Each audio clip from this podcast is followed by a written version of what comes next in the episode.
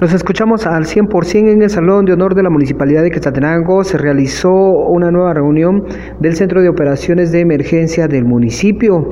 Durante eh, pues, la presentación del Centro de Atención Permanente CAP se dio a conocer que a la fecha se registran 2.541 casos activos en el municipio y se ha llegado a 502 fallecidos a consecuencia de esa enfermedad. Es Francis Gómez del Centro de Atención Permanente del municipio de Quetzaltenango quien da detalles sobre la sala situacional en el municipio. Pues hasta el día de, hoy que se trae actualizada la sala situacional acerca de casos COVID acá en el municipio tenemos un total de 18.477 casos con un total de 2.541 casos activos, 15.834 eh, casos recuperados y 502 fallecidos. Eso es en lo que, lo que estamos eh, con lo con lo que es, es tema de casos COVID-19 acá en el municipio.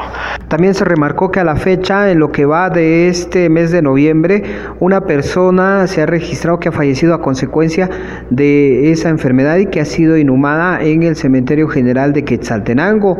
De igual manera, se mantendrán los monitoreos debido a que durante eh, lo que resta de esta semana se espera que se puedan registrar casos eh, posibles de contagios de COVID-19 mismos que serían el resultado de las actividades durante el eh, primero de noviembre. Regreso a cabina como nos escuchamos.